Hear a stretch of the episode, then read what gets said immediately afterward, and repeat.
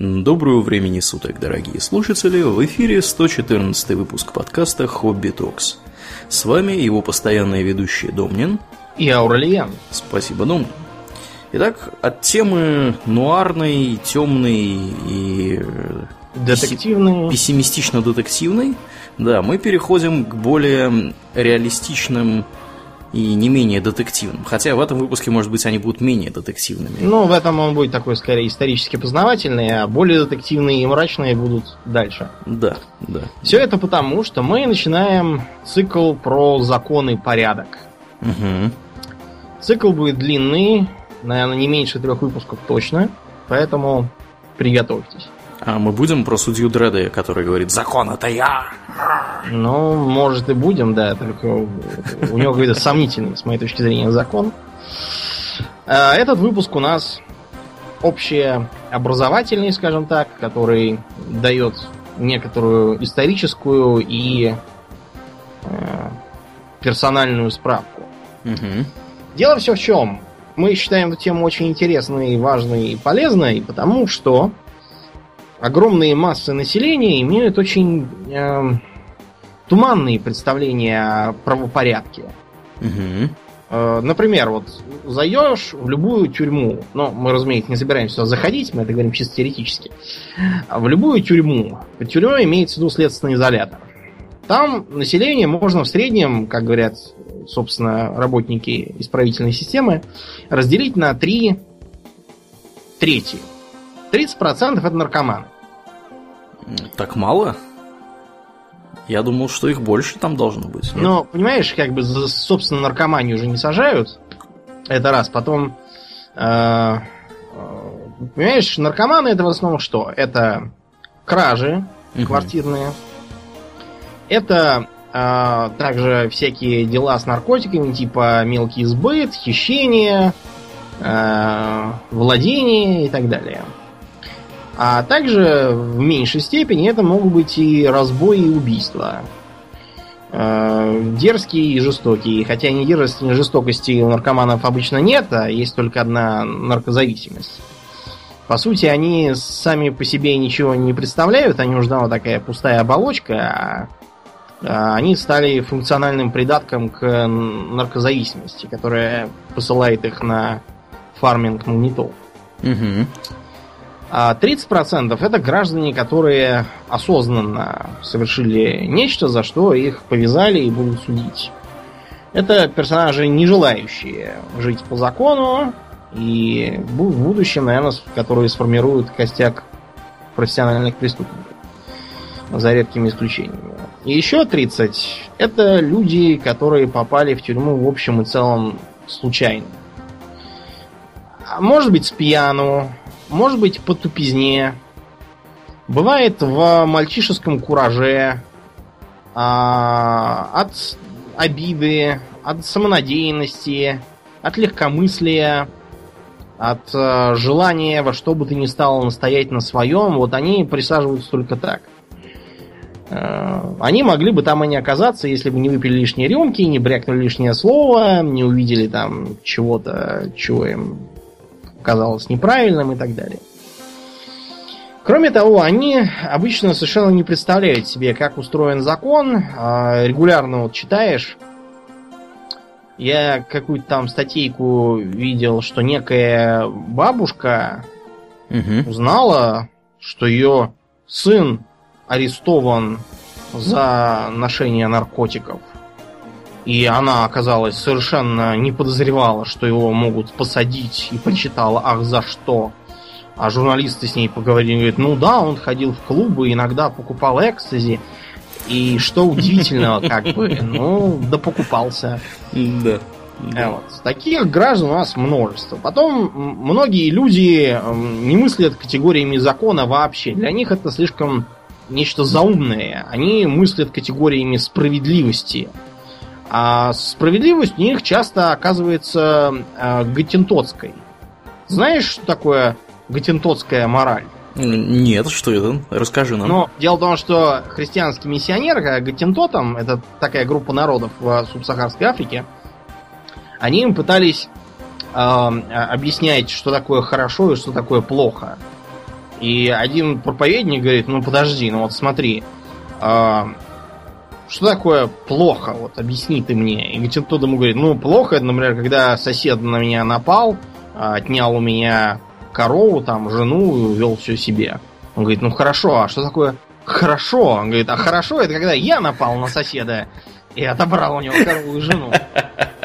Вот в таком дикарском ключе многие мыслят. Ему почему-то кажется, что когда им что-то плохо, это ужасно и преступно, а когда они, так это все правильно делали, потому что нефиг. Угу. Вот. Особенно этим славные граждане из разных сельско отдаленных мест, у которых какие-то там древние родоплеменные, вроде как у гатентотов, понятия. Ну и э, многим, а, опять же, трудно понять, что такое, например, соразмерная оборона. И э, особенно, кстати, это, э, эту проблему раздувают, как мне кажется, вот это один из немногих случаев, когда негативное влияние массовой культуры реально. Это вот как раз типичная сцена из боевиков, где некому персонажу сказали, чтобы он э, шел подальше, а он внезапно начинает всех рубить топором, 20 человек порубил и уходит в закат. Это как бы положительный персонаж. А, если вкратце и попросту, необходимая оборона это если вас э, бьют э, кулаками в брюхо, не надо бить дубиной по черепу. И если тем вам... более резать ножом да. или топором. Если вам говорят, что вы дурак, не надо бить кирпичом в рыло. И так далее. Это если попросту. Ну и, э, кроме того, просто тупизна, э, потрясающая незамутненность и непонимание того, как все это устроено. Типичный пример. Э, примеры, кстати, э, мы узнали достаточно рано, потому что я в седьмом классе в школе проходил замечательный пример граждановедения. О, да. Да, это вариант обществознания, которое у нас преподавалось направлены и... на то, чтобы сформировать у тебя в мозгу э, основы гражданского общества.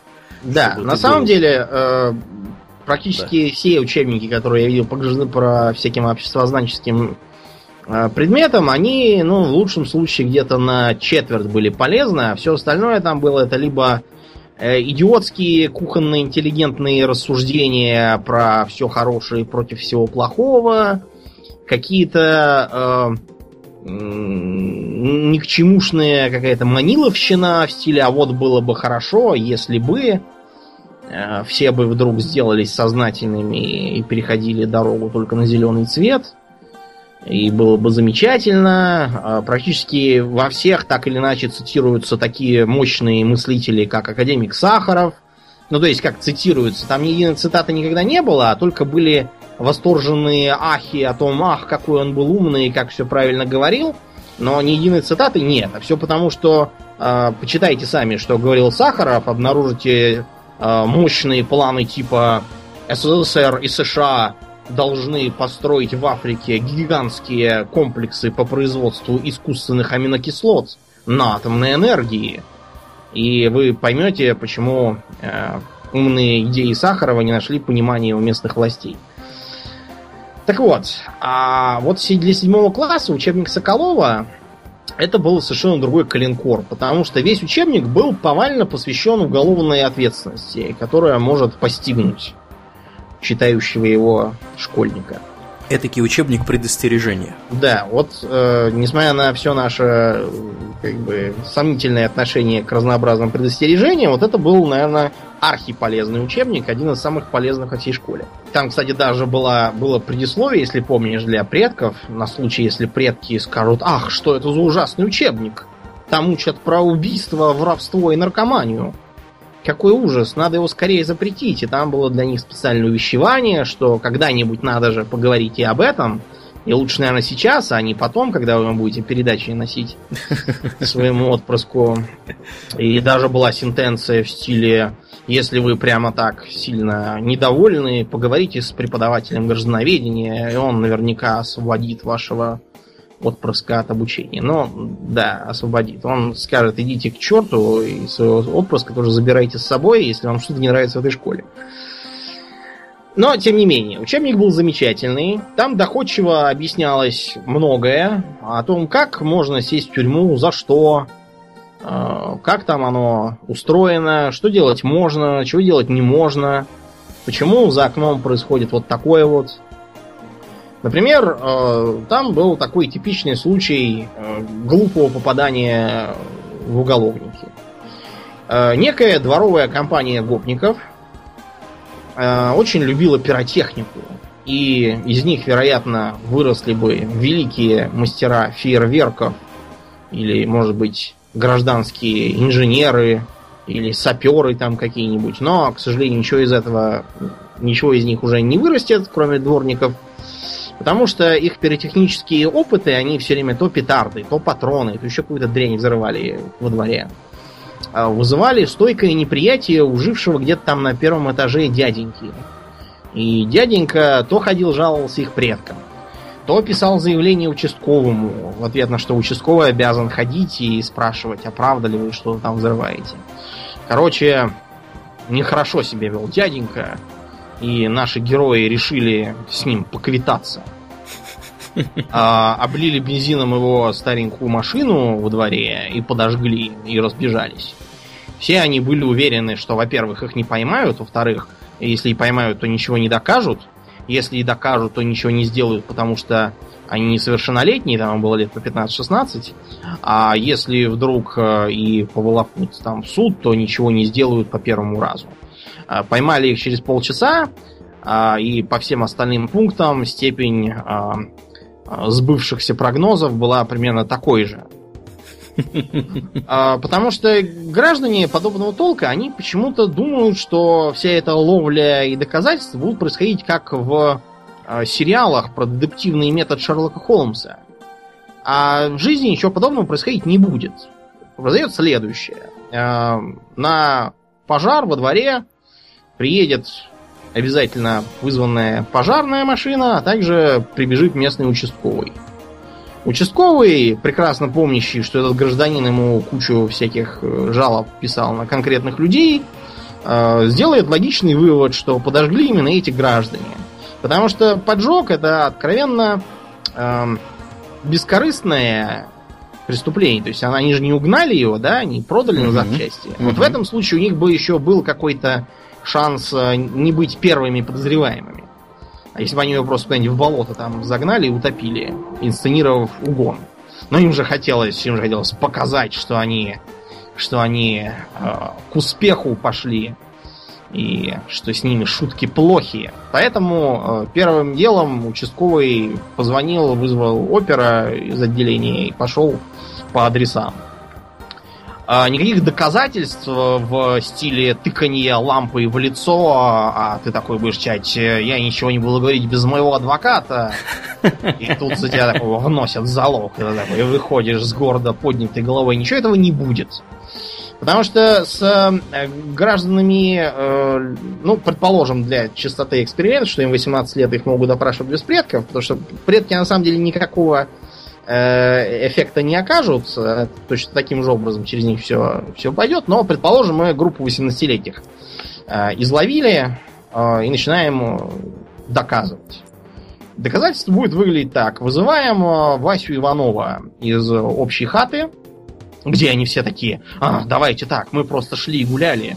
В 19.30 мы заходили в магазин, 19.45 мы купили там батарейки, 19.50 мы встретили старого одноглазого дедушку и спросили, поговорили с ним о погоде. А, в 20.00 мы дошли до пруда и стали кидать батарейки в пруд. Все, все запомнили? Или давайте сначала. Так вот, а, выдергиваем Васю Иванова, а, ведем его в кабинет, говорим, так, Вася Иванов, вы, значит, проживаете там-то, там-то, возраст такой-то, такой-то, учились там-то, там-то, все правильно. Он, ну да, все правильно. Вы ему даете бумагу, говорит, ну да, вот подпишите здесь, что типа это действительно все правильно про вас. А он подписывает, а, после чего его уводят. Но только не туда, где он был, а в другую, отдельную хату. Вызываем Петю Сидорова. И говорим, Петя Сидоров, вот Вася Иванов дал нам письменные показания, что ты побоями и угрозами заставил его принять участие в уничтожении тяжко нажитой собственности бедного больного старика. Вот его собственноручная подпись на признаниях. И э, оказывается, что глупый Вася Иванов, подписывая что-то там не читая, подписал именно такой текстик. Петя Сидоров моментально бледнеет, как мел, говорит, я никогда, ничего подобного, это он во всем виноват. И еще вот э, Дима Смирнов, это он канистру бензина принес у своего отца, украл. Замечательно. Возвращаем его в третью хату, чтобы он ни с кем тоже не общался. Вытаскиваем Диму Смирнова. Дима Смирнов тоже выкатывает глаза и говорит, что ничего похожего, что канистру он принес, но он не знал для чего. Ну и, в общем, вы поняли, они все друг друга очень быстро сдадут. А вот. И э, отпираться станет как-то странно. И дальше все отправятся под суд. Ну ладно, у нас были не 18-летки, а 15-16 лет. Многие граждане не понимают, с какого возраста в стране э, наступает уголовная ответственность. Им чудится, что чуть ли там не с 18, а у особенно упоротого я слыхал, что даже с 21 только могут посадить. Мгм. До этого тебя только погрозят пальцем и отпустят домой к маме. Сорванца я такого. Да, но, к сожалению, ничего похожего не будет. Значит, уголовная ответственность в полном объеме наступает с 16 лет. Подождите радоваться, если вам 16 еще нет, и бежать грабить ближайший супермаркет. Потому что по почти всем преступлениям, какие вы в состоянии совершить, ответственность наступает с 14. С 16 там только за какие-то особо какой-то там измену родине и все такое, я уж не помню. А с 14 лет отправитесь вы в то, что раньше называлось воспитательно-трудовой колонией, принципиально не отличающейся от э, обычной взрослой зоны.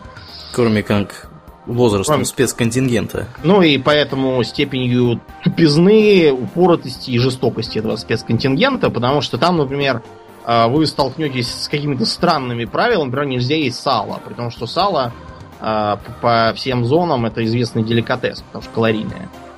А вы говорите, а почему? А он говорит, а потому что сало, известно, что со сала рифмуется, и все. И как бы, несмотря на вопиющую тупость такой логики, придется по ней жить. Это в лучшем случае по такой, а не какой-нибудь совсем идиотской. Ну вот. А, Но если вам нет и 14 лет, то тоже не радуйтесь. Потому что мы вот с Аурленом, прогуливаясь по Южному Бутову, Мгм. неоднократно лицезрели замечательное заведение, над которым, если вот еще пустить вертолет с прожектором летать, то будет чистой воды Алькатрас. Заведение это называется учебное заведение закрытого типа, оно же спецшкола. Спецшкола это такая тюрьма для тех, кому меньше 14, но кто уже что-то успел совершить. Например, кого-то взял на гоп. И там этот гражданин будет э, жить как бы в интернате под присмотром офицеров, прапорщиков, э, вот, и воспитателей, э, которые будут его воспитывать годика два, пока он там не поумнеет. То есть, по сути, это ровно та же самая тюрьма, просто с другим названием, чтобы можно было туда засадить малолетнего. Вот такой вот жестокий мир. Что касается того, что по первому разу, ну, может быть, по первому разу что-то и повезет. Такое бывает, да. Это, кстати, не всегда хорошо. Почему, поговорим, наверное, чуть-чуть попозже. Но, понимаете, даже если вы твердо знаете, что не собираетесь ни воровать, ни убивать, ни машин там кому-то поджигать, ни еще что-нибудь делать, тоже запрещенное. Потому что вот эм, многие граждане из числа малолетних думают, что э, если как в GTA взять чужую машину, проехать два круга по району, потом поставить на место, то это как бы ничего, это просто шалость какая-то. А это не шалость. Это внезапно уголовная статья за владение транспортным средством неправомерная, э, без э, намерения угона. В разных УК разных стран нашего Евразийского Содружества оно по-разному звучит, но примерно смысл такой. Можно на пару лет тоже присесть. Очень легко. Даже если вы ничего не воровали и вообще даже не поцарапали. Такова жестокая жизнь. Так вот, даже если вы этого не собираетесь делать, а наоборот ведете себя абсолютно правильно с точки зрения закона, вы все равно можете попасть в непонятное. Давайте представим такой теоретический случай. Идете вы себе по улице, шлягеры насвистываете, и вдруг слышите непонятные вопли и возню. Вы, разумеется, прибегаете туда и видите, что э, компания Гопоты э, избивает ногами некую девицу симпатичной наружности, которая истошно вопит. Вы, разумеется, тут же, опустив э, забрало сияющего шлема, кидаетесь на Гопоту и одному кулачищем челюсть сломали, а другого подножкой об землю приложили, а третий вас за горло сгреб, так вы ему лбом нос сломали. А четвертый бросился бежать, и вы его догнали и два раза лицом об асфальт приложили. Ну и, в общем, поднимаетесь вы, подходите галантным шагом к прекрасной даме, расшаркиваетесь и говорите «Сударыня, не ушибли ли вас? Позвольте подать вам ручку». А как внезапно вас прерывают сбежавшиеся мирные жители. А, вообще, примите за правило, что когда кого-то бьют и режут, мирных жителей нет. Как только вы бьющих и режущих разогнали, они тут же сбегаются почему-то. Потому что не страшно. А, что видят мирные жители? Мирные жители выглядят следующее. Шестерых лежащих на земле людей, побитых как мамонтов, а, и вас, который черным вороном склоняется над очередной жертвой, чтобы ее, видимо, совсем закоктить. А, поэтому мирные жители, скорее всего, среагируют «Это что же ты, Ирод, делаешь?» Гопота моментально просечет, куда дует ветер, и начнет слабыми голосами с земли вещать что-нибудь типа э, «Истинно так, люди добрые, изувечил нас супостат окаянный. Кто же теперь будет кормить наших стареньких матушек? Пропадут они с голоду полезные». В общем, ваше объяснение, что, вообще-то говоря, вы спасали прекрасную даму от э, какой-то пьяной гопоты, э, они будут звучать довольно бледно на этом фоне. Э, и мирное население. И звучать начнет... они будут, да, более того, звучать они будут недолго. Потому что мирное население начнет. Как начнет с, с, как бы сжимать кольцо. Но тут засвистит сирена, замигают огни, подъедет машина, оттуда выгрузятся стражи порядка и спросят, что, собственно, происходит. На это мирное население, забрасывая веревочку на фонарный столб, скажет, да ничего, гражданин начальник, все в порядке. Это просто много лет окаянный маньяк терроризировал наш район, и не было на него ни управы, ни суда, но теперь-то он попал в руки народного правосудия, и не уйти ему. А полицию такие объяснения обычно не устраивают, они их слышат разным, разным образом где-то раз в неделю, поэтому они вас немедленно заберут вместе с остальными, с гопотой э, и с девицей, и повезут в РОВД разбираться. Значит, э, разбирательство будет выглядеть следующим образом. Гопота вся хором скажет, что э, шли по улице и ничего не делали, и тут вдруг э, ни с того ни с сего появляетесь вы, рычащий Акилев, и что они обратились к вам со словами кротости и смирения, а вы ринулись на них, изрыгая неслыханные богохульства, а, и всех их э, били ногой по шее, а они только заслонялись и говорили, ой, дяденька, не бейте. А вы скажете, подождите, а как же та прекрасная дама, которую я спас от их преступных посягательств, она-то подтвердит мои слова? Ну а с дамой все будет по одному из трех сценариев. Вариант первый. Дама вообще испарится куда-то из этой истории, ее будет не найти и, и, и не узнать. Поэтому ее существование Гопота немедленно начнет отрицать и говорить, что как бы ее и не было, а вы ее просто придумали, насмотревшись кино про рыцарей. Вариант номер два. Э, дама будет, но она даст показания в стиле э, «И тут он того раз, а тот бац, и тут я отрубилась и ничего не помню». Толковать такие показания можно, знаете, в самом разном ключе. Это если она вообще согласится давать под подпись, а может сказать, ой, я ничего не знаю, ничего не помню, я ушла. Ну и третий вариант, самый веселый. Окажется, что прекрасная дама лучшая подруга одного, ну или сразу всех гопников. И тогда они малость поругались, ну, милые бронятся, только тешатся. Вот он и решил слегка морду-то поправить. Но теперь они уже помирились, и дама с удовольствием добавит к их показаниям, что, что она шла э, в сопровождении своих верных рыцарей, и тут накинулся на них многоглавый дракон в вашем облике, и все рыцари отважно пали под ударами, закрывая своей грудью даму сердца, и тут бы и конец пришел, но появились стражи порядка. Таким образом, ваше положение начнет как-то очень быстро ухудшаться. А, что еще может случиться? Например, а, тут же набежит человек 40 родственников гопоты. И э, окажется, что э, гопота по своей натуре подобна, знаете, супергероям из комиксов. ночью они простое пьяное быдло, зато днем они превращаются в любящих сыновей э, э, передовиков производства, э, студентов-отличников, отличных ребят, переводящих старушек через дорогу и снимающих котят с деревьев. И что ваша бандитская рожа, ну, вот если вам повезет с рожей, как мне, то да, вас сразу признают за бандита. Если даже у вас физиономия, как у э, ученика консерватории, вам это тоже не поможет. Вас тут же тоже запишут в явные кандидаты на лоботомию. Вот. И получится, что вы делали все абсолютно правильно, что полиция все делала абсолютно правильно, но тем не менее почему-то э, дело хулиганки и там чуть ли не о тяжких телесных э, заводится на вас. Ну ладно, я, может, немножко и утрирую. Скорее всего, любой следак скажет, знаешь, дорогой, я ни капли не верю вот этой вот Кодли, но, понимаешь, ничего тут доказать нельзя и ни за что их привлечь нельзя, потому что что можно пришить? Избиение этой девицы, ну так заявления от нее нету, а значит и девицы никакой нет, и избиения тоже. Так что, короче, ты иди, я их тут еще до утра подержу, а потом они тоже по домам пойдут. Скорее всего, будет вот так. То есть э, никакой медали вам не привесят, Робин Гудом вы не станете и благодарности окружающих не заслужите, а только получите порцию цинизма себе в душу.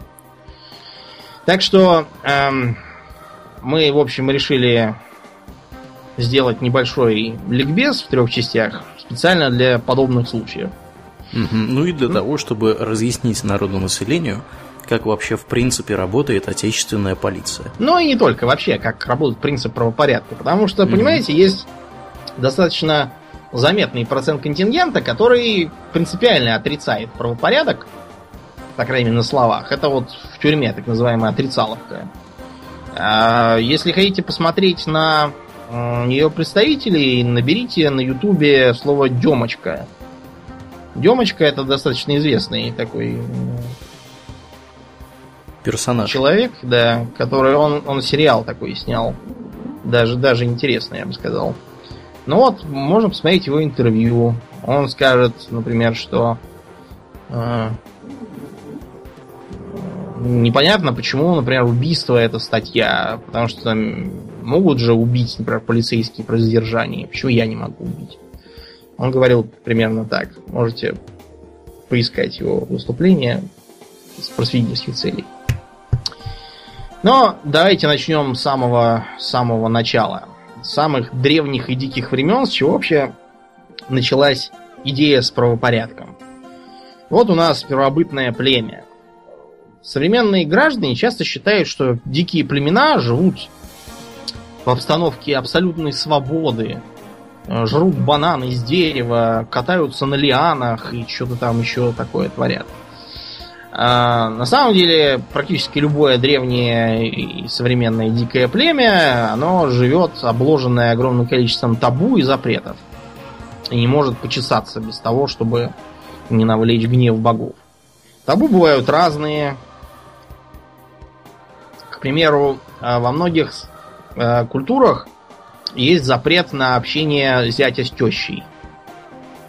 Запрет в разных формах. Например, вот есть вьетнамская сказка, где слепой парень, притворявшийся зрячим и таким образом сумевший жениться на дочери богатого крестьянина, случайно врезал палкой по башке своей тещи. А когда началось разбирательство, он сказал, так, понимаете, просто моя теща очень молода, а я из такого племени, где запрет есть на общение. Когда она в первый раз ко мне подошла, я стерпел. Во второй раз пришлось, чтобы избежать пересудов принять строгие меры. И все все поняли, и теща на нее не сердилась. Или вот, например, э, есть племя черноногих такое, индейское в Северной Америке.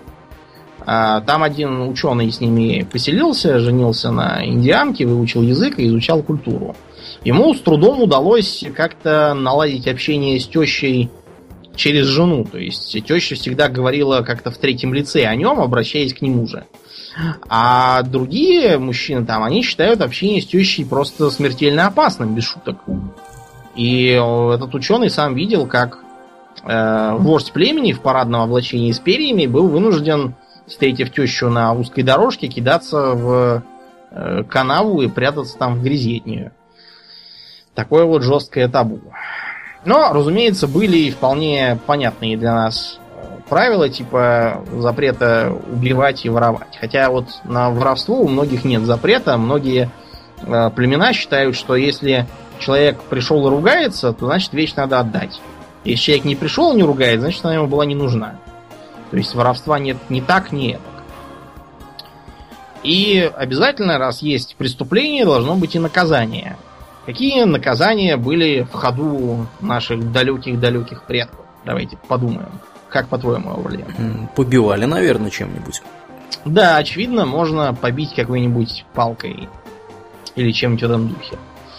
А, или, скажем, а, камнями покидать. Либо насмерть, либо не насмерть.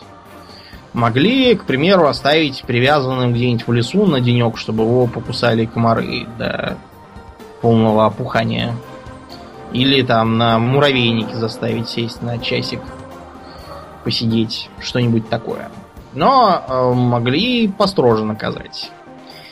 С казнями у диких племен и первобытных сообществ как-то не очень, на самом деле, было. Потому что пролитие крови это само по себе табу, очень сложное, трудно обходимое и требующее потом многодневных компенсаций. Типа сложных ритуалов. К примеру, в луже крови на земле в некоторых культурах надо было обязательно вбивать какой-нибудь колышек.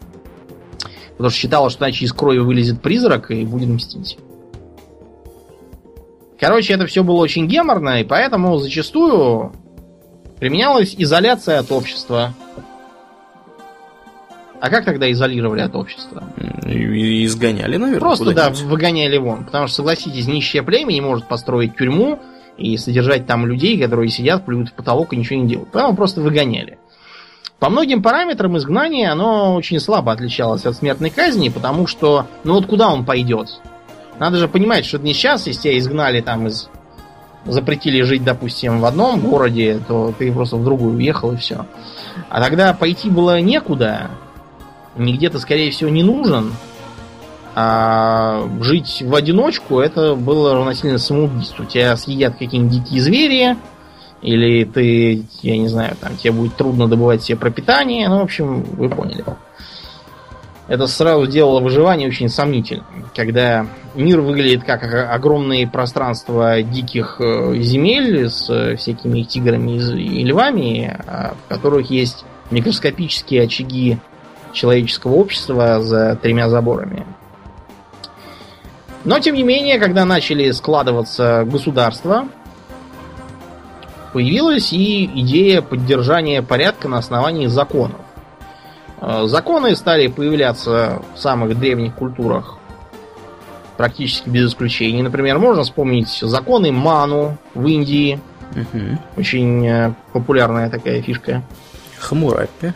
Законы Хамурапи, да, я думаю, многие помнят из уроков истории этот барельеф, где Хамурапи сидит на возвышении, вещает свои законы населению. И, разумеется, в Древнем Китае всякие трактаты и своды законов. Так вот, Китай, судя по всему, и был первой страной, где появилось э, нечто вроде должности ответственного за правопорядок. Как называлась должность по-китайски, я что-то найти не сумел. Везде написано префект, примерный перевод.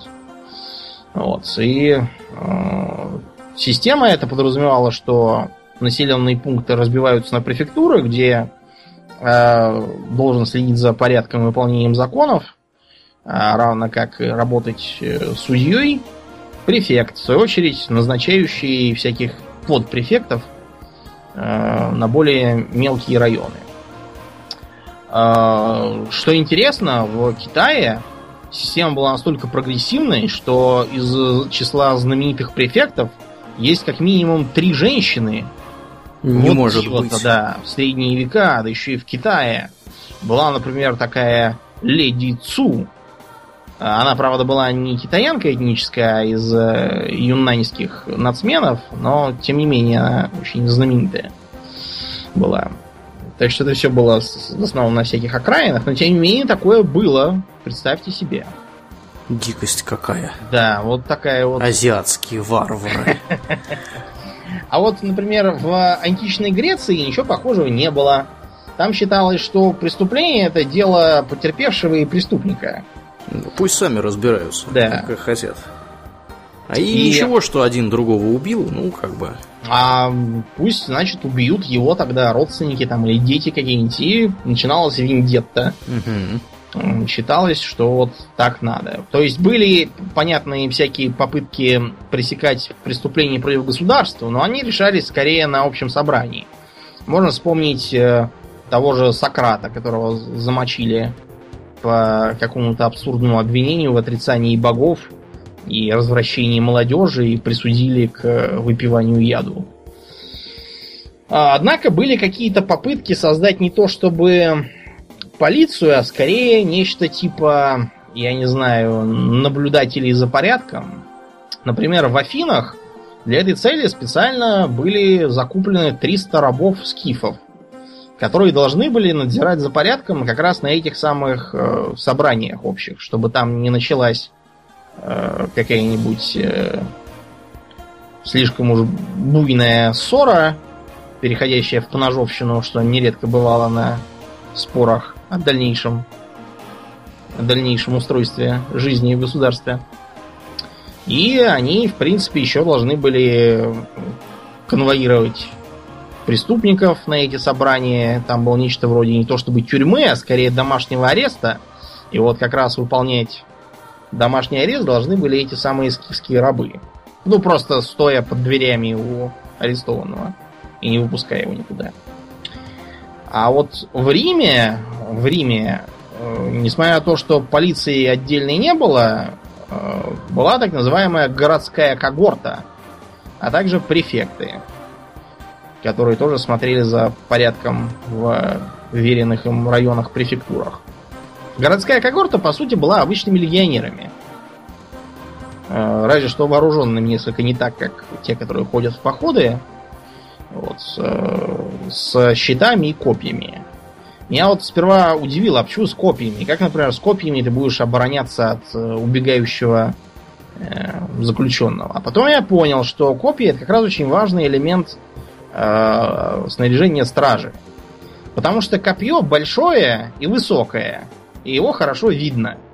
А меч маленький, он висит где-то там у тебя на поясе, его не видно. Потом, э, если ты меч достал, то им надо рубить или колоть. То есть причинять как минимум тяжкие телесные. А копьем можно просто э, древком стукнуть по башке или э, пяткой древка сгонять толпу. Поэтому так они и вооружались. А вот потом Рим, как известно, гикнулся, и на территории Европы воцарились варварские королевства. Мгм. Была ли там полиция, Аурлиан? М, Я так подозреваю, что никакой полиции там не было, там были э, вооруженные бандформирования. Ну, по сути, да. То есть э, все дела уголовные, они, по сути, были тоже частной проблемой. Э, устанавливались законы, но эти законы, опять же, регулировали правила общения между потерпевшим и э, обвиняемым. Как правило, э, эти законы подразумевали две меры воздействия. Первое это штраф, он же вира по-русски. А, в ранней средневековой Европе известно как вергильд. Слово, видимо, однокоренное. Мгм. Вот откройте, например, э, правду Ярослава. Вы там обнаружите, что первое, кто убьет человека, тому родственники убитого мстят за смерть смертью. А когда не будет мстителей, то с убийцы взыскать деньгами в казну.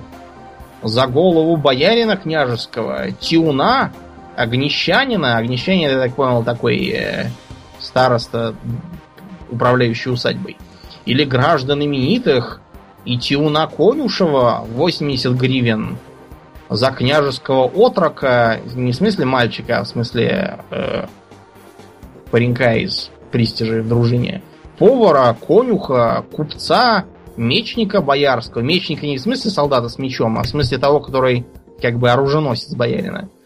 За всякого людина, то есть свободного человека, русского варяжского племени или славянина 40 гривен, а за убиение жены пол виры, потому что... Потому Ну что... Да. да. Понятно почему. Патриархат. А за раба нет виры, но кто убил его безвинно, должен платить господину так называемый урок или цену убитого. За тиуна сельского или старосту княжеского и боярского, за ремесленника, дядьку или пестуна. Дядька и пестун это как бы нечто вроде гувернера, учителя для детей. Пестовать, да, как бы выращивать. Мгм. То есть пистон это не тот, кто пистом кого-то бьет. Хотя, кстати, может быть, может быть, действительно это было такое воспитание методом битья пистом поперек спины, если Да. шкодить будет. И за кормилицу, ну это понятно, это молочная мамка, 12 гривен. За простого холопа боярского и людского 5 гривен. За рабу, в смысле бабу, 6 гривен. И сверх того в казну 12 гривен продажи. Что такое продажи, не очень понимаю. Видимо, какой-то штраф тоже. Ну вот такой вот закон. При этом ровно то же самое было и в средневековой Европе, потому что, как мы помним, Ярослав и его дедушки и прадедушки, они все оттуда и понаехали нам с вами. Вот. Поэтому э, законы были примерно такие. Ну и, разумеется, были уже упоминавшиеся нами божьи суды. По той же правде Ярослава они подразумевались. Вкратце напомню, что Божий суд это либо э, нечто вроде дуэли между обвиняемым и обвинителем, либо это испытание огнем, там, кипятком или еще какой-нибудь опасной дрянью, которая позволяет выявить того, на кого укажут боги. Вот. э, такой вот был незатейливый суд. С Мгм. развитием э, средневекового общества все это начало понемногу прекращаться, по крайней мере, штрафами за убийство перестали так уж злоупотреблять. По правде говоря, э, вот и все эти штрафы это очень серьезные суммы. Как правило, у штрафуемого таких денег не было. И поэтому к нему применялись другие меры воздействия. Например, его самого отдавали в рабство на определенный срок. Он должен был оставшиеся деньги отрабатывать по установленной таксе. К примеру, вот так вот. А могли и замочить, раз денег нету. Короче говоря, все эти э, штрафы начали уходить, и стали вводиться суды феодалов. Как известно, во время феодальной раздробленности на пике ее развития каждый отдельный феодал сколь-нибудь значительного уровня, хотя бы граф, а Мгм. местами и крупные бароны, э, смотря где, в Британии, например, и бароны тоже. Они, в общем, были практически независимыми властителями, чеканили свою монету, брали налоги, не отдавая, между прочим, ничего королю из, из них. Они там какой-то могли отдельный налог платить, а могли не платить. Потом они брали всякие таможенные пошлины, а, облагали данью всех, кто проезжал там по мостам, проплывал по их рекам, для чего там натягивались цепи. И, соответственно, они были и верховными судьями на своей территории. Как по-английски будет суд? Court. Court. Так вот, слово court означает буквально двор. Мгм. Полное название суда это law court или court of justice, то есть э, буквально двор правосудия. Это опять же потому, что первоначальное э, первоначальное правосудие велось при дворе местного феодала. А, что интересно, слово судебный процесс по-английски звучит как trial, что буквально значит испытание. Ну, потому что испытание огнем и все такое. А как судил феодал, ну, это чисто ему было решать. Он придумывал по своим понятиям, кто в чем виноват, кто не виноват. А, как правило, виновных находили, даже если это были не совсем они, из числа всяких бродяг, цыган, евреев или еще там кого-нибудь, кто попался и не такой, как все. Их без затеи приговаривали к изгнанию или еще там чему-нибудь. К примеру, тогда в, особый, в особое употребление вошло увечение как наказание. То есть отрубание там руки или языка, или там, не знаю, отрезание ушей. э, пальцев или там э, еще чего-нибудь. Причем часто это как-нибудь обосновывалось. Типа, кто воровал по карманам, тому отрубить пальцы. А кто, не знаю, рубил господский лес, тому отрубить руку. А кто, не знаю, э, охотился на дичь, тому отрезать уши, как трофей, прибить их на, на столбе. Как-нибудь так. Такие были весельчаки тогда. Разумеется, э, был и религиозный суд. Он же известный как Инквизиция.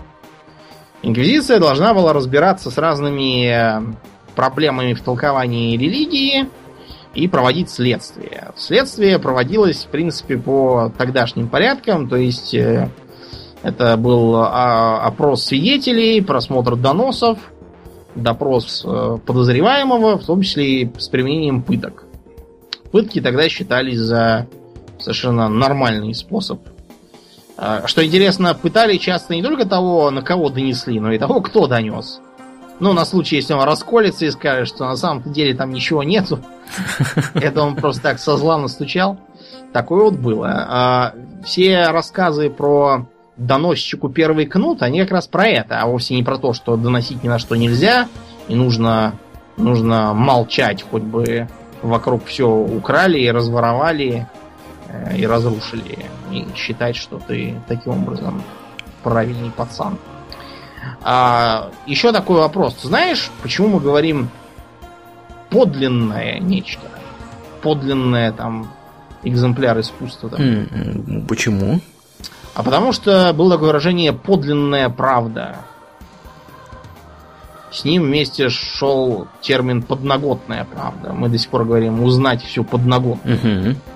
Так вот, дорогие мои, э, подлинная правда это когда берут длинник, то есть палку, и лупят палкой. А подноготная это когда берут э, гвозди и загоняют под ногти.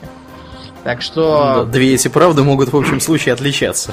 Да, вот такие, такие были методы дознания суровые. А со временем феодальная власть начала ослабляться, и появились так называемые королевские суды. А, королевские суды открывались как, знаете, такие филиалы королевского двора, куда можно обращаться и которые превосходят по своей юрисдикции э, суд феодальный. Поэтому туда многие шли, у кого была проблема с феодалом, и которые хотели ее порешать за счет короля. Да, при этом, что здесь интересно, на всем вот этом протяжении, да, вот этой вот истории с древнейших времен до королевских судов, докуда мы уже успели дойти, э, если что-то происходило с вами, вашей вашей была непосредственной обязанностью отправиться в этот суд и пожаловаться на вашего обидчика. То есть, если вас там где-то убили и закопали, и никто об этом ничего не узнал, то, то и обидчиков никто искать бы и не стал. В общем, Но, в, в общем, оно сейчас так и есть. Заявления нет, нет, ну и все. Ну да, да. Нет, он на самом деле сейчас не совсем так. Если найти прям труп на улицу, то нельзя сказать, а заявления нет. Может, он сам себя зарезал, а угу. нож, не знаю, Вытянул. улетел на крыльях, да, куда-нибудь. Вот. Такое, такое, конечно, не сделаешь, но в целом принцип такой. С другой стороны, это и верно, потому что иначе придется круглые сутки э, искать э, преступления, которых, может, и нету, и не совершалось сроду. Угу. И расследовать дела, которые, в общем, никто, э, никто особо и не рвется выносить на суд общественности.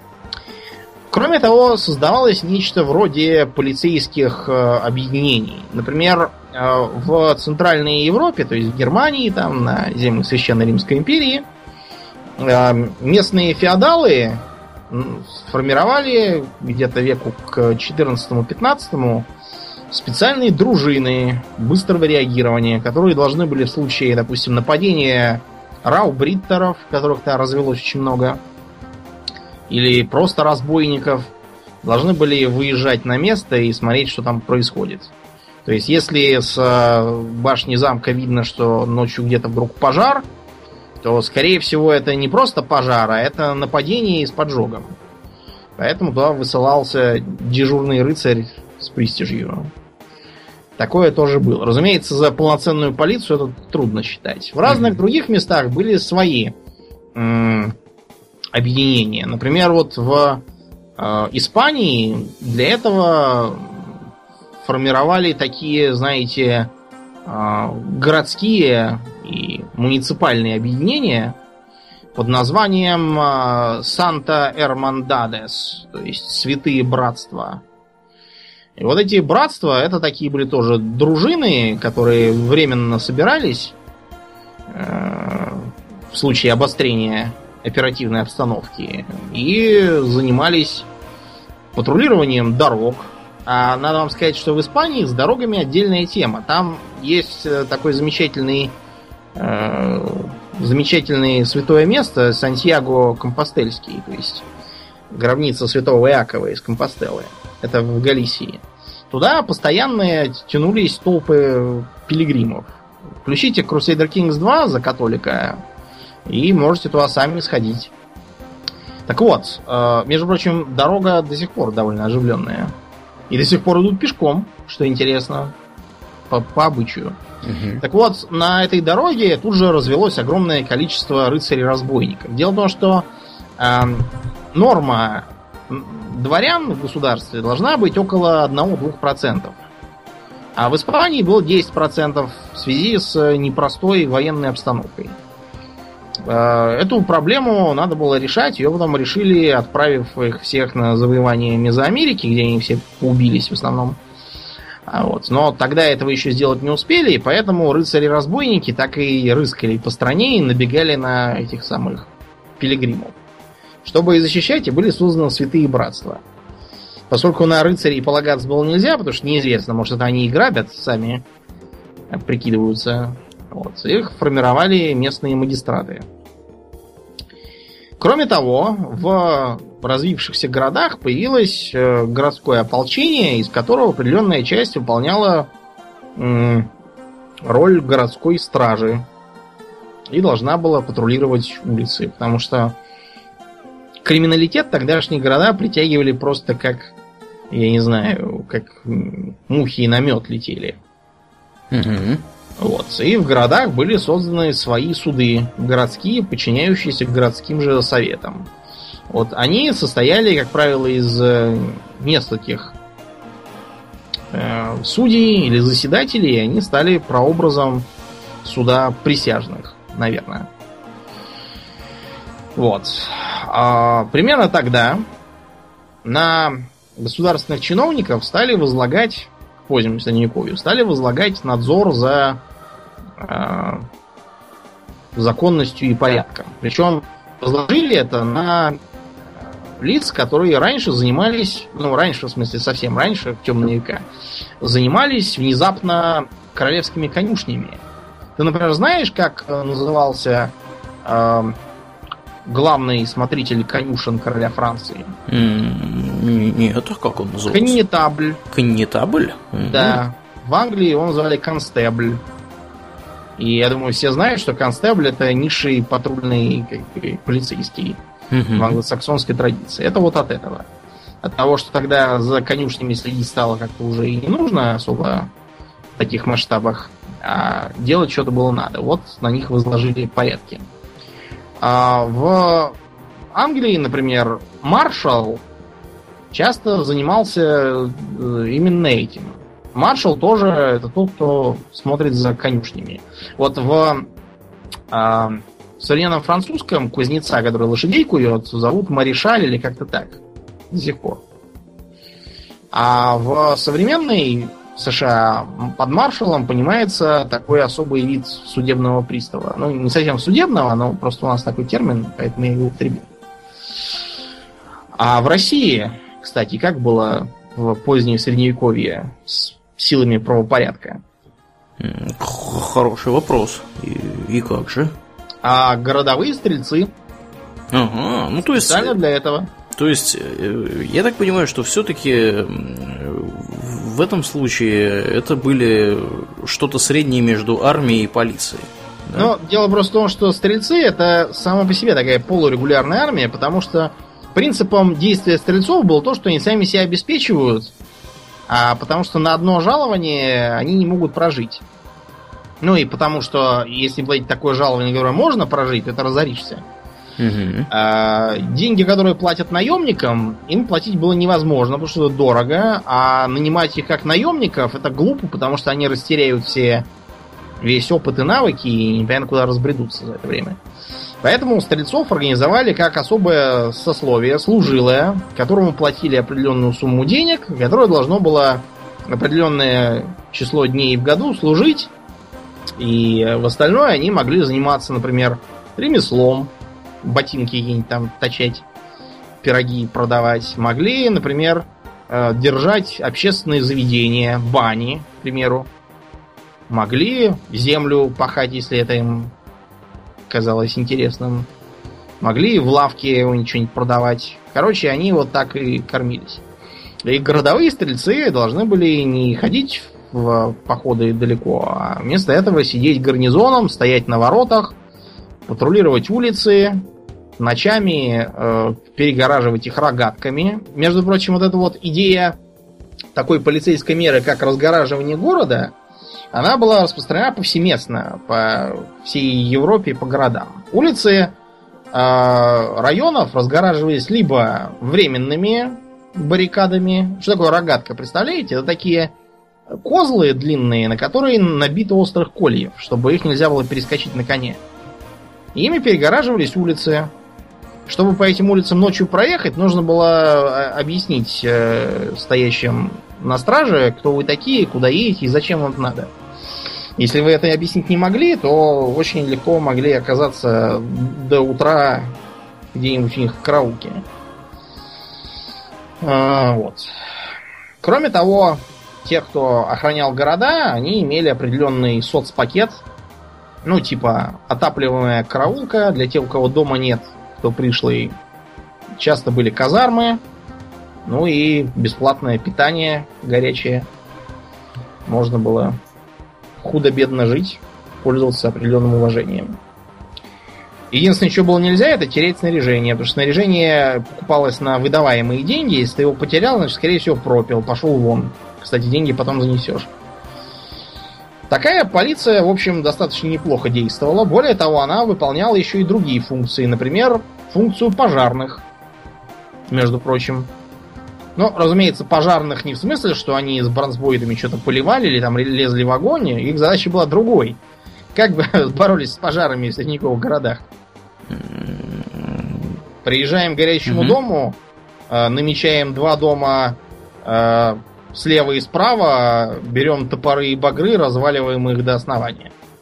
Вопро- Мгм. Вопрос решен. Чтобы огонь не перекинулся Да, дальше. чтобы огонь не перекинулся дальше. Потому что тушить что-то там, это, знаете, пусть хозяин сам тушит. Э, На интересный вариант э, тушения пожаров можно посмотреть в художественном фильме «Банды Нью-Йорка», где пожарные представляют собой, по сути, банды, которые занимаются просто разграблением домов в очаге возгорания, включая те, которые не горят. Э, Выглядит довольно потешно. Вот такая полиция существовала так или иначе везде, но стало ясно с наступлением нового времени, то есть где-то века 18 что этого недостаточно. Особенно явно это э, выглядело в колониях, которыми тогда обзавелись многие великие державы. И не очень великие тоже. Голландцы сейчас считаются за ерунду, а тогда были ого-го. Датчане имели колонии. Шведы, кстати, тоже умудрились пролезть в Северную Америку, правда, ненадолго. Ну Вот. В общем, много кто имел, все, кто, все, кто имел, все старались что-нибудь где-нибудь захапать.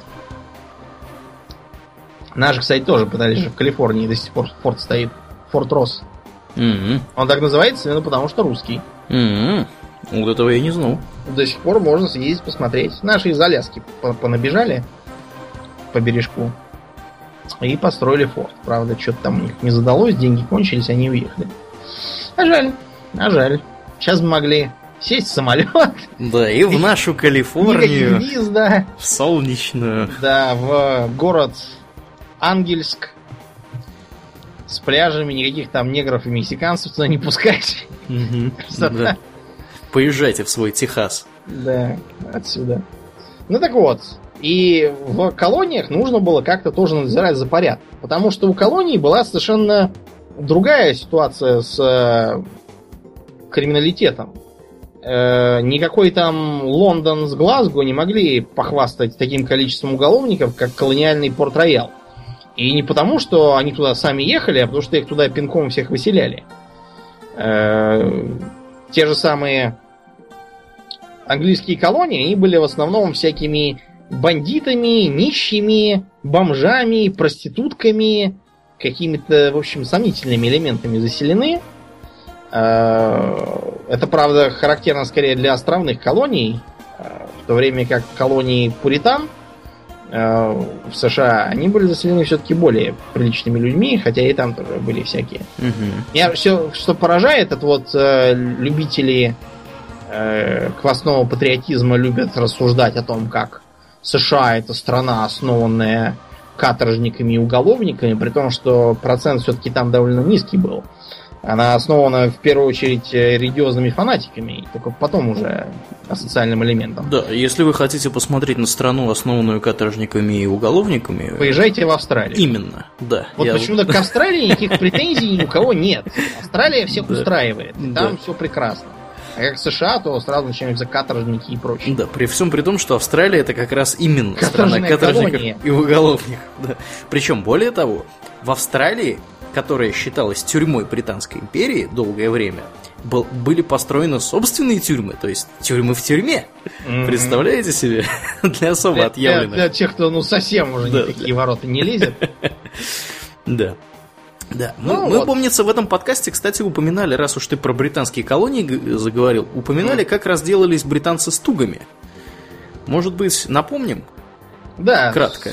С, тугами. Туги это... И я расскажу про тугов, ты про то, как разделались. Туги это такая была секта поклонников богини Калии, малоприятные особы из индийского пантеона, которые занимались убийствами во славу своей богини, Э, для чего инфильтровали всякие караваны и группы путешественников, прикидывая шлангами, и либо э, вели их в засаду, либо там ночью всех душили и резали. Такие были малоприятные граждане. Но тут понаехали британцы со своей Остинской компанией и устроили что? И устроили они им полный карачун. Генерал-губернатор Индии, лорд Уильям Бентинг, вместе с, со своим приятелем, полковником Уильямом Слимом, тоже сэром, они э, устроили замечательную кампанию. И за 6 лет переловили 3 с лишним тысячи этих самых тугов. Вот, повесили из них 400 человек. Еще там порядка 500 человек дали признательные показания. Вот, и, видимо, там их, может быть, отпустили или, не знаю, там какие-то внушения им сделали, чтобы они так больше не делали. Вот, а всех остальных рассажали по тюрьмам. Вот. И так они замечательно развернулись, эти британцы, что Тугов ликвидировали практически полностью как класс. Вот. И Вернее, как, как секту. Как секту, да, да, да. Вот. И можно стало путешествовать в большей, относительно большей безопасности по Индии. Вот. Ну, Но, правда, все равно там довольно опасно даже сейчас. Ну, это да. Без относительно каких-либо тугов. Это да, ну это да, само собой. А вот в Америке английские колонисты столкнулись со следующей проблемой. Дело в том, что там было очень мало квалифицированных юристов. Ну, то есть, настолько мало, что их практически вовсе не было никаких. Угу. А, зато у них было что? Во-первых, они практически все были а, объединены по конфессиональному принципу в общины. Это были пуритане, ну те самые фанатики, которых изображают в черных шляпах с пряжками, хотя реально они ничего такого не носили. Угу. Черные шляпы с пряжками это уже из какого-то 19 века, из да, потешных им, картинок. Им уже, да, пририсовали потом. Вот. И э, они должны были управляться коллегиально. А кроме того, у них была очень сильная религиозная, как бы, э, мораль, из-за которой они считали нужным отстаивать порядок и благочиние. Это подтолкнуло их к тому, что одна голова хорошо, но две головы лучше. А уж 12 голов это в самый раз. Даже если нет нормального юриста, то уж 12 мы что-нибудь придумаем, наверное. Угу. И это подтолкнуло создание судов присяжных. Да. Присяжные принимали присягу на Библии, что будут судить по совести и своей вере, после чего начиналось, собственно, судилище. Что интересно, тогда э, не было такой фигуры, как защитник. То есть защищаться надо было как-то самому. А дело было в том, что это из английского тогдашнего права, потому что, несмотря на все сказки про демократию и порядок, английские законы, там, вплоть до позднейших времен, э, наличие защитников в судах признавали как подкоп под авторитет государства и запрещали их Вот. И даже тогда, когда их в 19 веке уже разрешили, их все равно часто было не видно, потому что они такие деньги требовали, что проще уж в тюрьму сесть, чем столько собрать. А интересен другой вопрос, то, что и прокурора часто не было. А, более того, в колониях прокуроры как бы были на э, не на жалование, а скорее вольнонаемные. То есть а государство в лице местной общины, муниципалитета или что там у них было, нанимало юриста, чтобы он помог сформулировать обвинение, за что, собственно, человека судить. Такой вот был странный перекос. Потом эту должность сделали все-таки постоянной, положили ей жалование и сделали должность прокурора выборной. Что до сих пор делает эту должность просто а, архи опасной в смысле коррумпирования. И постоянно у них там в США какие-то скандалы, интриги, расследования, что очередной прокурор оказался жуликом и вором и покрывал бандитов и все, что хочешь. Вот. А, кроме того, появилась идея о создании некоего гражданина, который бы смотрел за порядком в округе. И вспомнили, что вроде как дома в Англии были такие э, гра, э, старосты графства. Староста это Рив, а графство это Шир по-староанглийски. Шерифы. Да, шерифы, то есть, да. И решили, что раз уж мы тут сидим, давайте и шерифов тоже заведем, чтобы было все как по писанному. Но так как была уже колониальная администрация, шерифам не надо было заниматься этими проблемами, они занимались чисто законами, сбором налогов, э, присмотром за всякими э, официальными процедурами, чтобы там не было нарушений. Вот, ну и все такое. Разумеется, все эти шерифы тут же стали коррумпированными злодеями, но это уж как водится. А, со временем колонии развились до того, что там завелись даже собственные судьи. А, судьи эти пользовались огромным влиянием, потому что их было по пальцам посчитать на всю округу. Часто были вынуждены ехать к черту на рога, чтобы там кого-то судить. Потому что силы средств, чтобы доставить обвиняемого под конвоем, не было нигде. Вот. И жили во дворцах в остальное время. Можно, например, посмотреть, как в ходе американской революции бостонского судью Хатчинсона, который э, своими постановлениями дал чрезвычайные полномочия британским солдатам в городе по случаю беспорядков. Ну, помните, там бостонское чаепитие, когда э, отменили пошлину на чай, и американские барыги и контрабандисты тут же взвыли, им-то это не нужно, у них черный рынок свой чайный. Угу. Вот, и они подговорили местных революционеров за бабки пойти и сбросить чай в воду. А, в современных э, учебниках пишут в основном э, просто так, что ну из-за пошлин на чай были там такие-то акции неповиновения. То есть такое впечатление, что это э, Англия их душила. Кровавый этими, британский режим. Да, душила их пошлинами на чай, и они восстали. И да. все исправили. Не в силах были терпеть больше угнетения да, если вы почитаете, Короны. ну, если вы по-английски понимаете, почитайте английскую Википедию. Она, она так, знаете, пишет в стиле, ну, вообще, как бы, да, там все-таки пошлины как бы отменялись, но все равно доколе нельзя терпеть. А, и такой цирк. Короче говоря, э, завели более или менее полноценную систему судейских, но когда они откололись от Британии, они столкнулись с тем, что территория расширяется, народу все больше, мы едем на запад все, угу. веселяя индейцев пинками под зад. А, и там-то как быть с правопорядком? Ну и началось знаменитое правосудие по-техасски. Значит, во-первых, никто не отменял судов присяжных. А, с ними все было, как правило, очень просто. То есть собиралось 12 человек. Кого-то одного, кто там попался с дымящимся пистолетом, хватали, и все голосовали, виновен, не виновен. По разным порядкам это либо должно было быть простое большинство, либо квалифицированное большинство, либо абсолютное большинство для принятия решения о том, что человека надо судить и казнить. Э, методы казни были очень простые, вешали и все, без затей.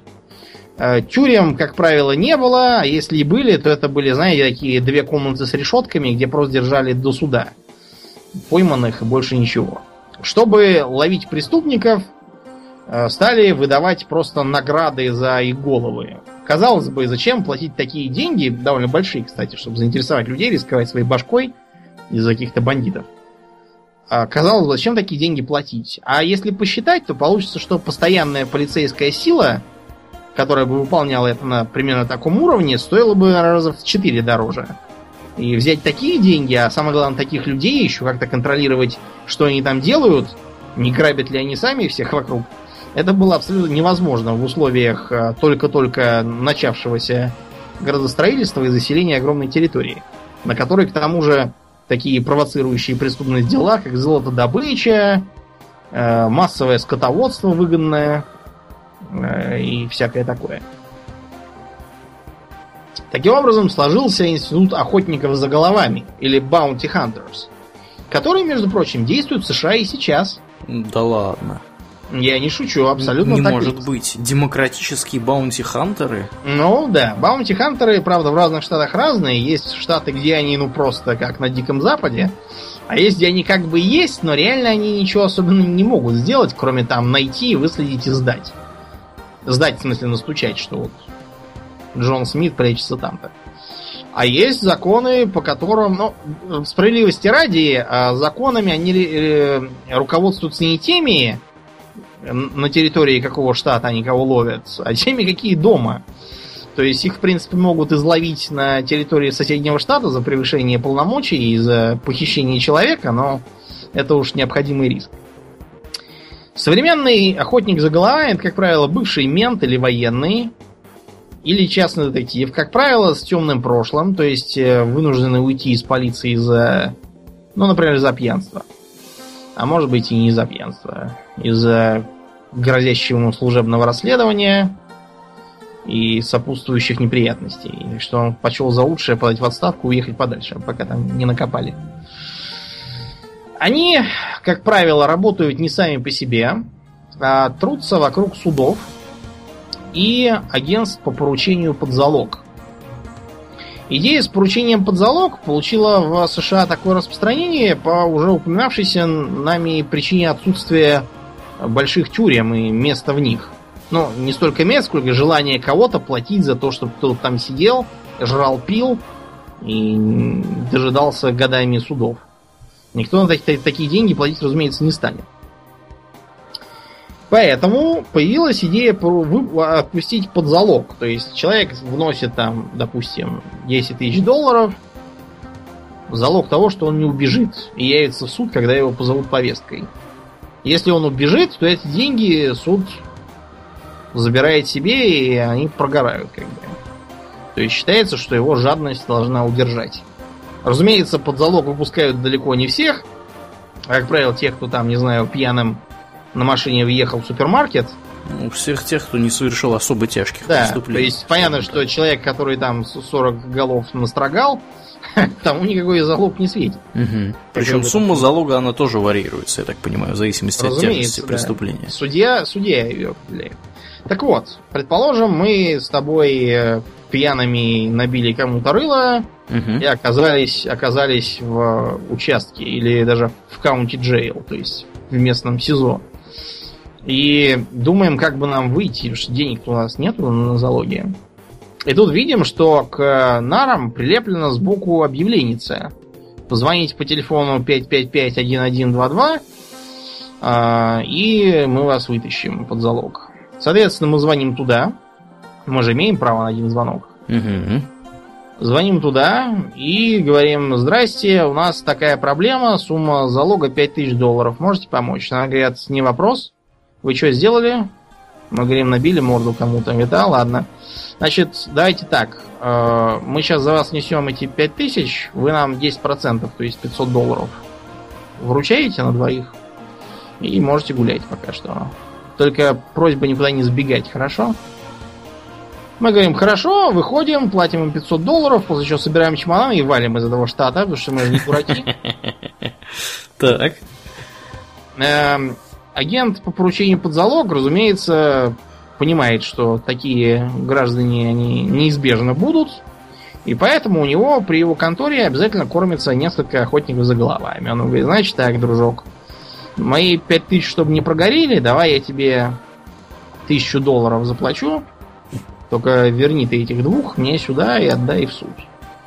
Охотник за головами надевает шляпу или что у него там на голове и занимается примерно тем, что я описал в конце прошлого подкаста. То есть ищет нас, а, хватает и волочет. Хватать и волочь они могут по-разному. А, например, у многих охотников за головами есть прикормленные медсестры, прикормленные э, всякие полицейские, прикормленная охрана в разных торговых центрах и тому подобных местах. Ну и, в общем... И ну, аэропортах, вокзалах и... Да, ну это разумеется. Арендах машин. Да. И там в мотелях, во всяких дешевых и тому подобного. Так вот, э, как только эти прикормленные граждане видят, что к ним поступает, например, с ранением в больницу, или заезжает э, ночевать в мотель, или покупает билет на поезд, или еще там что-нибудь такое, или там приведен за за появление в пьяном виде в общественном месте на сутки проспаться в отделении полиции. Они тут же звонят и говорят, тут такой поступил чувак, лысый, глаза узкие, у вас такого нет в розыске? Говорят, да есть такой, да. Сбежал с собакой. Да. Ну вот они приезжают, подстерегают, как только я вылез из мотеля, меня тут же хвать, мешок на голову, в багажник суют и везут и отдают. А дальше в суде я могу сколько угодно орать, что меня, меня незаконно схватили и похитили, что мне скажут, а ты сам-то законно бежал? Нет? Ну вот сиди и молчи. Такая вот интересная тема. Мы вообще про институт охотников за головами, почему не только в США, а в разных других местах еще отдельно, наверное, запишем. Наверное, в этом цикле где-нибудь ближе к концу расскажем. Там про такую замечательную э, охотницу за головами, как Домино. Интересная такая была госпожа. Это которая в фильме про Джеймса Бонда? Нет, это которая в фильме про саму себя была э, топ-модель, какая-то там из семьи миллионеров. Э, хорошо зарабатывала, но все бросила и уехала ловить э, алканавтов по СИЗО, по всяким. Да. Такая да. была любительница приключений. Ну и последняя веха, о которой мы сегодня хотим рассказать, это появление Бобби Пила. Что это? Бобби Пил? Роберт Пил, сэр. Кто это, да, тогда? Это Home Secretary. Назначен в Британии в 822 году. То есть министр внутренних дел, если по-русски. Это не в честь него назвали пилбоксы, коробки с пилями, нет, нет, знаменитые. Нет, у него фамилия Пил, в смысле, как чистить картошку там. А, понятно. Такой Пил. Окей. Зато в честь него назвали другое. Знаешь, как в Лондоне называют полицейских? Вот у нас есть слово там мент, да, у, а них у них Бобби. Бобби, да. Так вот, Бобби его зовут именно потому, что был Роберт, то есть Боб Пил, министр поначалу, правда, ментов его называли пиллерами. Да. Это как бы сокращение от Бобби Пиллер. А потом как-то все это сократилось еще больше, получилось просто Бобби. Так вот, когда сэр Роберт Пил посмотрел на то, что творится в стране, он решил, что дело печальное.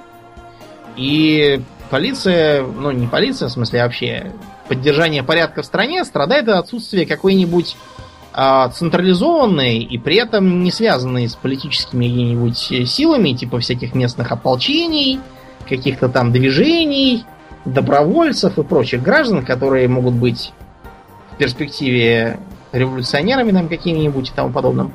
Так вот, э, нету никого, кто бы мог на постоянной основе под централизованным руководством самого министра заниматься надзором за полицией не только, не только ходить и смотреть, где что случилось, а, а как бы еще и работать с гражданами, чтобы предотвращать все это по-хорошему. Кроме того, другой новинкой было то, что а, полицейские были гражданскими лицами. Mm-hmm.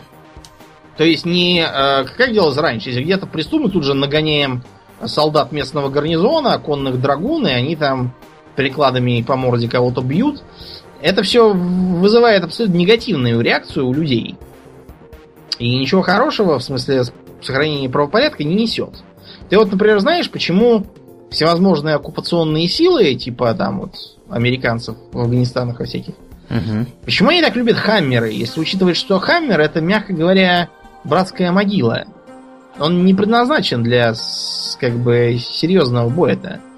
Его и на мине легко взорвать, причем так, ну то есть взорвать легко кого угодно, просто взорвать так, чтобы там всех убило.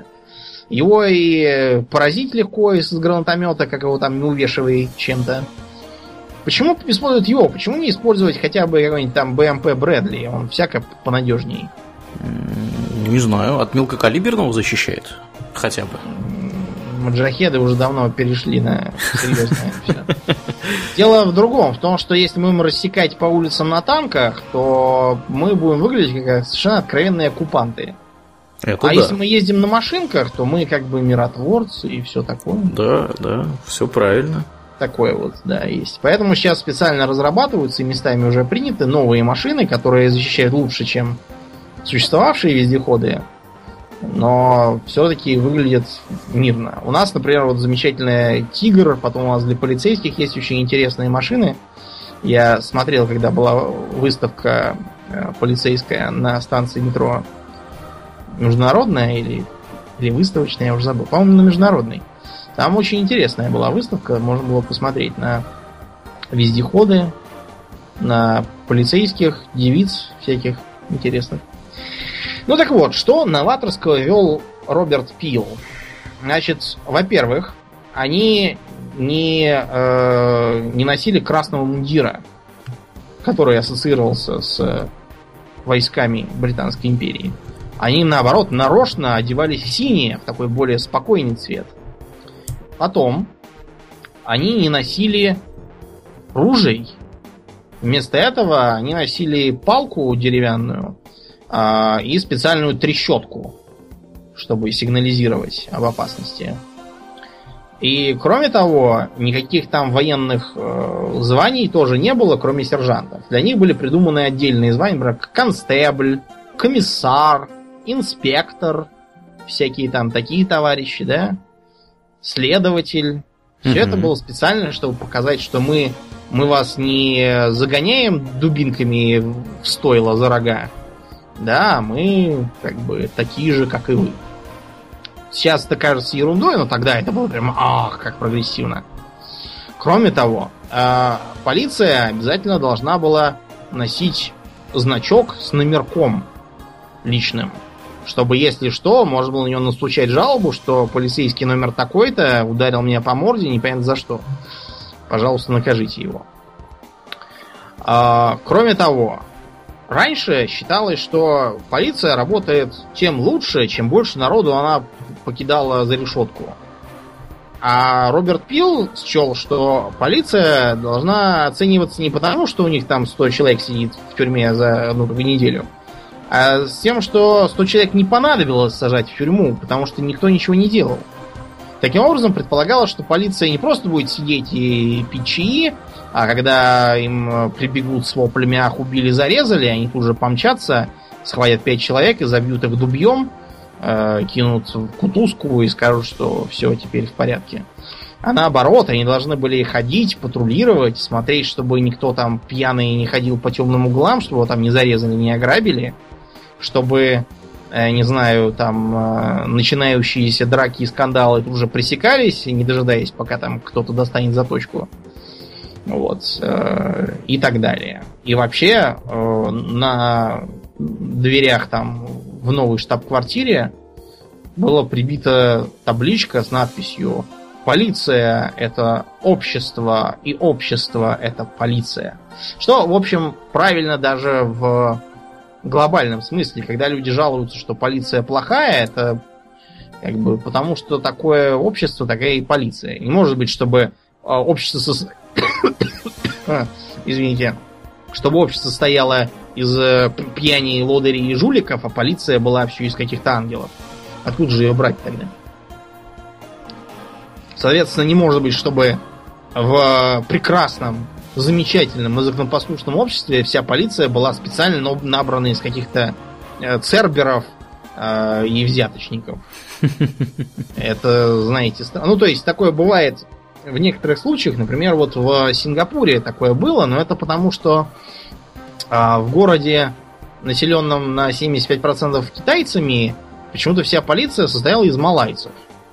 И поэтому в этой полиции служили те, у кого дядя Ахмед э, и брат Махмуд, а больше туда никого не брали. Соответственно, от такой полиции ожидать, что она будет кого-то ловить, а не базарных торговцев трясти, довольно странно. Потому что это какая-то земляческая шайка и не может считаться за э, отражение общества. Ну и вот, так появился британский полицейский. Поначалу они не носили знаменитых высоких шлемов, а носили высокий цилиндр. И одеты были в таком, знаете, подчеркнуто строгом, но довольно гражданском духе. У них были такие сюртуки, повязанные поясным ремнем. Для справки, поясной ремень, который вяжется поверх э, кителя или э, шинели или еще что-нибудь в этом духе. Тот, который в штанах, это брючный ремень, это другое. А, они были обязательно застегнуты под самый ворот и несли такие яркие медные пуговицы с символикой их службы. Именно поэтому слово мент по-английски звучит как коп. А в Британии вы можете услышать слово copper, то есть более полный вариант. Именно из-за вот этих пуговиц и ярких блях с номерками их и назвали копперами. Все объяснения типа, что коп это аббревиатура от Constable on Patrol, это бред собачий, это так называемая народная этимология. И вот появилась первая современная полиция с совершенно другими методами ведения работы, в том числе с оперативной работой. Но это отдельная большая тема, и мы ее обсудим во втором выпуске этого цикла. А на сегодня все. Да, будем закругляться. Я напоминаю, что в эфире был 114 выпуск подкаста Хобби Токс. И с вами были его постоянные ведущие Домнин и Ауралиен. Спасибо, Домнин. Всего хорошего, друзья. Пока.